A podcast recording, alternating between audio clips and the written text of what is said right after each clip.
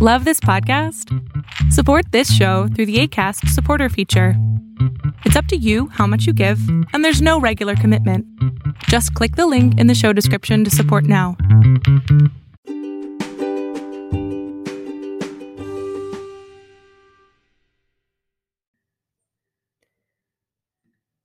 Hola, ¿qué tal? ¿Cómo están? Súbele el volumen a este espacio de por y para mujeres. Y de vez en vez para varones también. Hoy es 23 de septiembre de 2020 y yo soy Leticia del Rocío Hernández. Así me encuentras en Twitter y en Facebook, ya sea para continuar la plática esta noche o sobre cualquier otro tema que resulte ser de tu interés. Como por ejemplo, el tema de esta noche lo preparé a solicitud de una amiga a la que aprecio mucho, pero que me ha pedido reservar su nombre. Ella, como muchas mujeres, trabaja en una dependencia de gobierno. Y ahí, como en muchos otros sitios en nuestro país y el mundo, se conmemora el llamado Día Naranja. ¿Habías escuchado hablar tú del Día Naranja?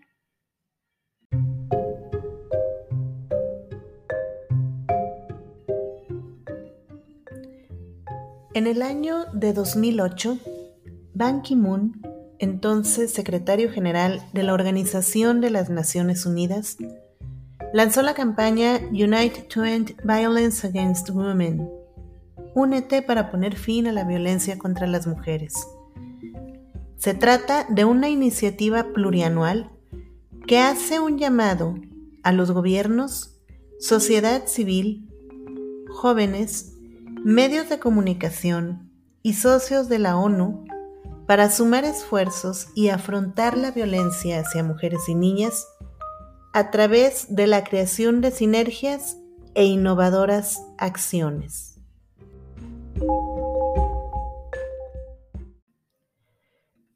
Pues bien, a más de una década de su nacimiento, poco a poco esta iniciativa fue cobrando relevancia. En el año de 2019, durante los 16 días de activismo contra la violencia de género, eh, que va del 25 de noviembre al 10 de diciembre, y como parte de la campaña Generación Igualdad para celebrar el vigésimo quinto aniversario de la Declaración y Plataforma de Acción de Beijing, la campaña Únete hasta 2030, así se llama la campaña, hizo un llamado a pronunciarse contra la violación de mujeres y niñas de la manera más enérgica posible. Cada año la, temática de esta iniciativa cambia, eh, se ajusta eh, a a los temas que más afectan a mujeres y niñas alrededor del mundo y que eh, la erradicación de, esa problemática o, el combate de esa problemática puede acercarnos a una, em, a una situación de igualdad en, el globo terráqueo. Entonces, como consecuencia de la importancia que reviste ya en la actualidad esta iniciativa, es de esperarse que al sumarse a la campaña, esto se haga no solo colocando un letrero a la entrada de cualquier edificio público, sino pues también se hace distribuyendo folletos, pulseras y cositas así similares donde se ve claramente ahí la leyenda con el hashtag Día Naranja. O también en algunos lugares dice, únete contra la violencia. Y eso se pone junto al nombre de la empresa o de la institución pública que está sensibilizando a la población con, con esta campaña.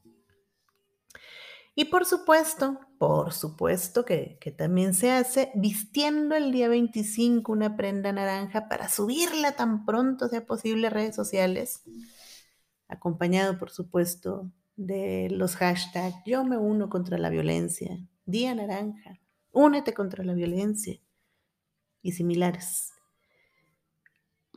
Y entonces, pues bueno, tenemos que se pintan de naranja los perfiles de hombres y mujeres en redes sociales.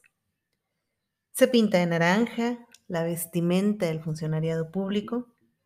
Se pinta de naranja carteles e incluso paredes en planteles educativos, oficinas gubernamentales, estudios fotográficos, centros deportivos. Todo se pinta de naranja, todas vestidas de naranja, unas y otros a vestirse de naranja, todo, menos el entendimiento y conciencia plena de la iniciativa en acción. Porque no se trata nada más de pintarte de naranja o de seguirle el juego a la simulación.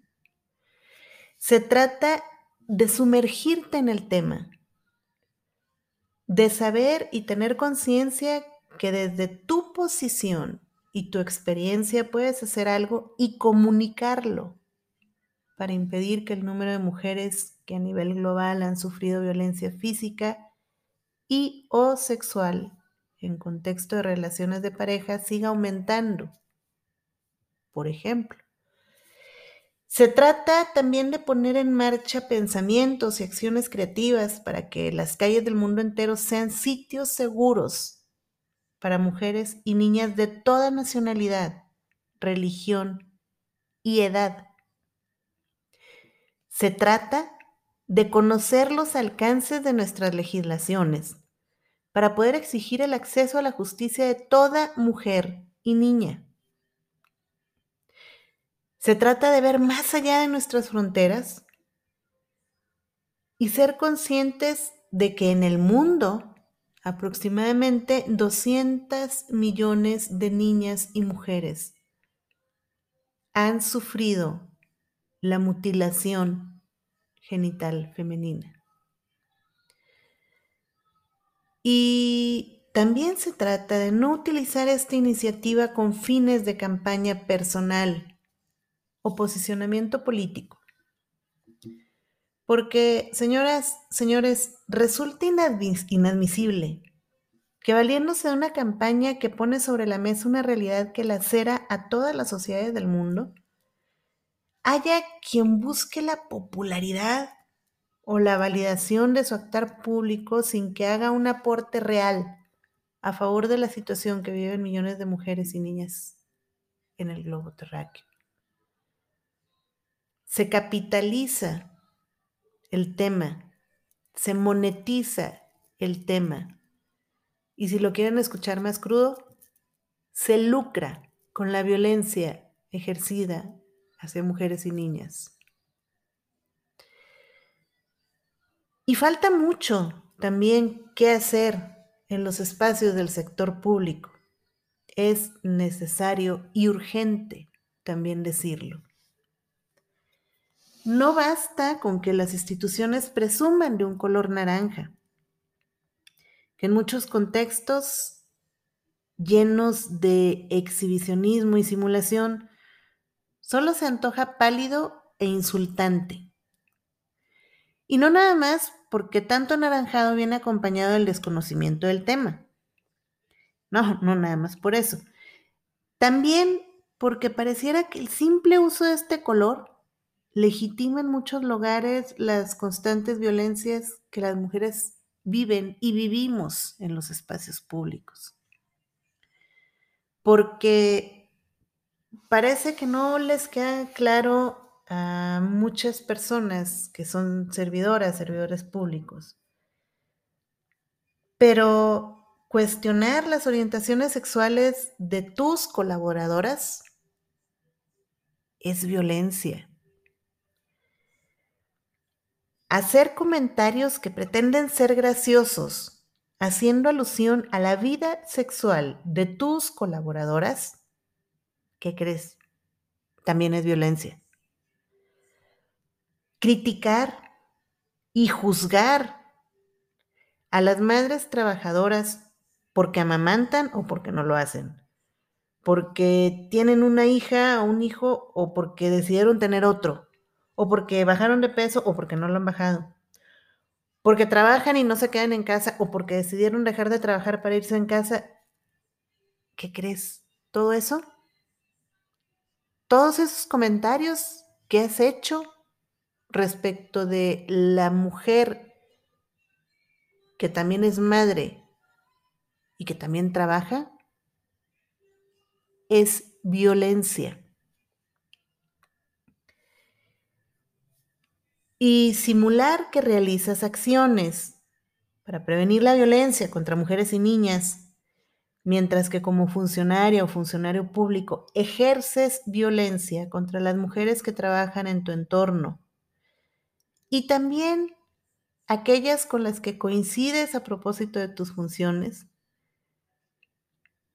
es un evidente y claro ejemplo de que las campañas, cuando se desconoce el origen, pues por supuesto no tiene el alcance esperado, pero además esas campañas no hacen más que convertirse en un discurso barato, trivial, vacío, lleno de simulaciones disfrazadas de buena voluntad y alianzas.